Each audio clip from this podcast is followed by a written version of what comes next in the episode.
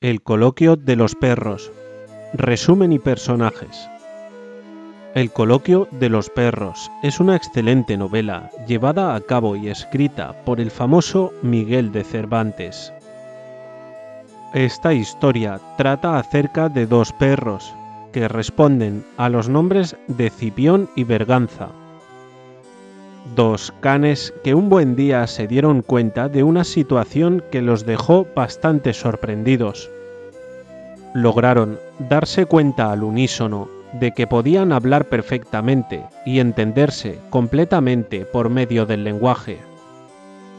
Debido a esto, decidieron aprovechar su nueva habilidad y tratar todos sus asuntos pendientes, en espera de que esta situación durase todo el tiempo necesario hasta que ellos lograran resolver las cosas que consideraban importantes.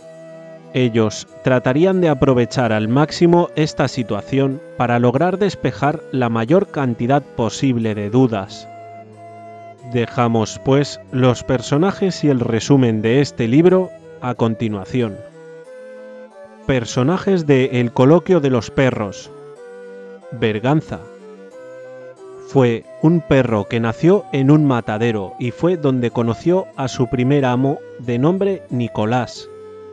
Tenía una sola responsabilidad en el matadero y era la de entregar diariamente una canasta de carne a una amiga de su amo. Un buen día, en el camino a entregar la canasta de carne, una mujer se interpuso en su paso y le arrebató dicha canasta. Berganza decidió no morderla por el hecho de ver a la mujer muy sucia. Berganza perdió la canasta y por esta razón, cuando regresó al matadero, su amo Nicolás decidió matarlo como castigo por lo sucedido. Debido a esto, Berganza decidió huir de manera inmediata de aquel matadero. Cipión. Este personaje, Cipión, en sí es el maestro del debate, se limita a escuchar y pocas veces hace presencia en la obra. Pero esas pocas veces son para indicarnos la manera en la que debería de seguir el diálogo. Definitivamente, la inteligencia y la superioridad de Cipión son reconocidas tanto por Berganza como por los lectores. Resumen del coloquio de los perros. En esta novela se cuenta la historia de dos perros llamados Cipión y Berganza. Dos perros que un día se encontraron y se percataron de algo que los sorprendió bastante. Se dieron cuenta de que podían hablar y podían entenderse a la perfección. Para ellos, lo sucedido era cosa del cielo. No tenían ni idea de cuánto duraría por lo que decidieron tener una larga conversación y hablar de las cosas más importantes. Acordaron que cada uno hablaría sobre todo de lo que les había acontecido durante su vida, pero antes se aseguraron de que nadie los escuchara. En la habitación en donde se encontraban estaba una persona, pero ésta se encontraba durmiendo. Berganza comenzó a contar su historia desde que nació, ya que éste se crió en un matadero. Allí fue donde tuvo a su primer amo llamado Nicolás. Todo marchaba bien en un principio, hasta que un día Berganza no pudo cumplir con sus responsabilidades en el matadero. Él era el responsable de llevarle una canasta de carne a una amiga de su amo, pero en el camino una mujer le arrebató la canasta y se la robó. Berganza no pudo defenderse, y por no poner su boca en la mujer que él creía sucia, terminó por perder la canasta. De regreso al matadero, su amo se enteró de lo sucedido y quiso matarlo, por lo cual Berganza tuvo que salir huyendo del matadero. En su fuga, Berganza llegó a unos campos llenos de rebaños de ovejas, en donde Berganza consideró que era un buen lugar para quedarse. En esos campos encontró a su siguiente amo, quien le puso por nombre de Barcino y le dio el trabajo de cuidar a las ovejas del rebaño, para así evitar que las bestias feroces llegaran y se las comieran. Los pastores de los rebaños acostumbraban a que si una oveja aparecía muerta, los perros eran castigados, y para la mala suerte de Berganza, siempre amanecía una oveja muerta del rebaño que él estaba cuidando. Berganza nunca podía ver al lobo que mataba a las ovejas, incluso lo buscaba por los alrededores de los campos, un día lo único que vio fue que había unos hombres que mataban a las ovejas de la misma manera en que los lobos lo hacían, y como no podía avisar a su amo, cada vez que sucedía, Berganza era duramente castigado. Cansado del trato que el pastor de ovejas le daba, decidió huir hacia Sevilla. Allí encontró a su siguiente amo, quien era un mercader muy rico. Para conseguir entrar a la casa, Berganza tenía que esperar a que apareciera su amo, y cuando llegaba, agachaba la cabeza y le lamía los zapatos. Gracias a esto, el mercader le dio el trabajo de guardia. Sus amos estaban muy contentos y orgullosos de Berganza, ya que siempre cumplía con sus obligaciones, y era un perro fiel a su amo. Berganza vivía como rey y fue domesticado para jugar con los niños, pero tuvo que volver a su puesto de guardia, ya que en la escuela Berganza distraía mucho a los niños. Después regresó a su misma ración de comida, que eran unos huesos que una trabajadora de allí le arrojaba Todas las noches, esa trabajadora robaba las llaves del lugar para poder ir a ver a uno de los trabajadores del mismo sitio, ya que esta mujer estaba perdidamente enamorada de él. Esta mujer acostumbraba a robar cosas de la casa, pero Berganza nunca la delató por la misma razón de que ella siempre le daba de comer. Pero un día decidió Berganza no dejarla seguir robando así que la mordió y le rasgó parte de su blusa.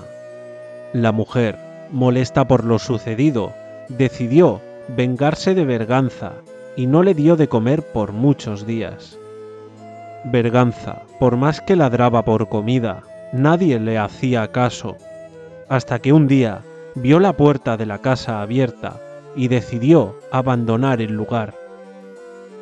Berganza, al deambular por las calles, se encontró con un alguacil amigo de su primer amo. Este lo reconoció y se lo llevó de nueva cuenta a su amigo Nicolás. Pero este lo rechazó, ya que dijo que si una vez se había escapado, lo haría de nuevo. Entonces el alguacil decidió quedarse con Berganza y se lo llevó a su casa. Así, fue como Berganza encontró a su cuarto amo. Él le dio el trabajo de acompañarlo en todas sus misiones. Su amo era un hombre muy valiente. Él había ya encarcelado a muchas personas e incluso en una ocasión se enfrentó él solo a una banda de seis hombres sin ayuda de nadie más. Estuvo como compañía del alguacil por un buen tiempo hasta que, cansado de la vida entre ladrones y prostitutas, decidió abandonar al alguacil y huyó hasta llegar a Mairena. En ese lugar, un grupo de soldados tenían la misión de ir en un barco hacia Cartagena. En la embarcación había cuatro soldados, quienes eran amigos del alguacil. Reconocieron a Berganza y se lo llevaron con ellos. En ese tiempo, un atambor le enseñó a Berganza a bailar y también trucos como saltar o dar vueltas, entre otros. Estos soldados, al ver la capacidad de Berganza de aprender los trucos, decidieron llamarlo el perro sabio. Uno de los soldados tuvo la idea de poder ganar dinero con Berganza, así que decidió empezar a hacer prestaciones en las calles con su perro, ahora llamado Perro Sabio. Un día, Berganza, en una de las presentaciones que hacía, tardó en hacer uno de sus trucos, y eso fue el motivo para que su amo se incomodara y lo terminara amenazando con una hechicera que se encontraba en el lugar.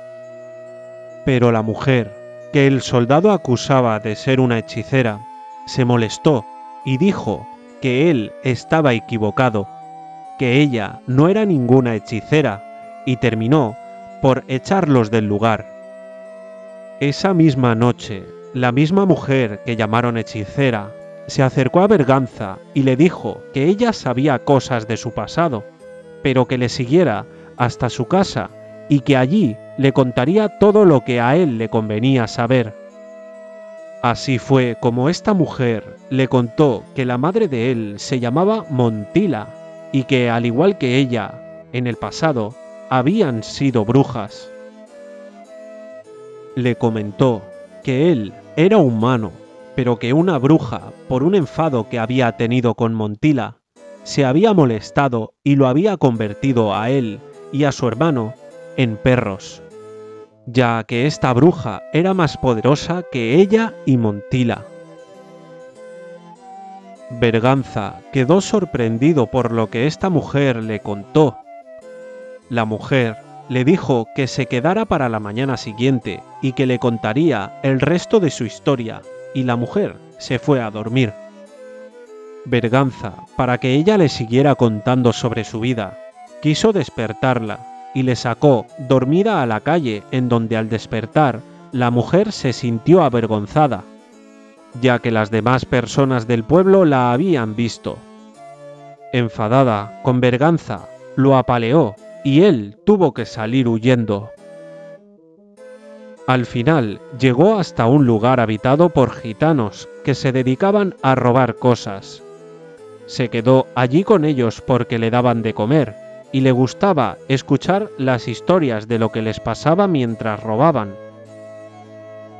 Tiempo después se aburrió de estar en medio de ladrones y también decidió huir del lugar.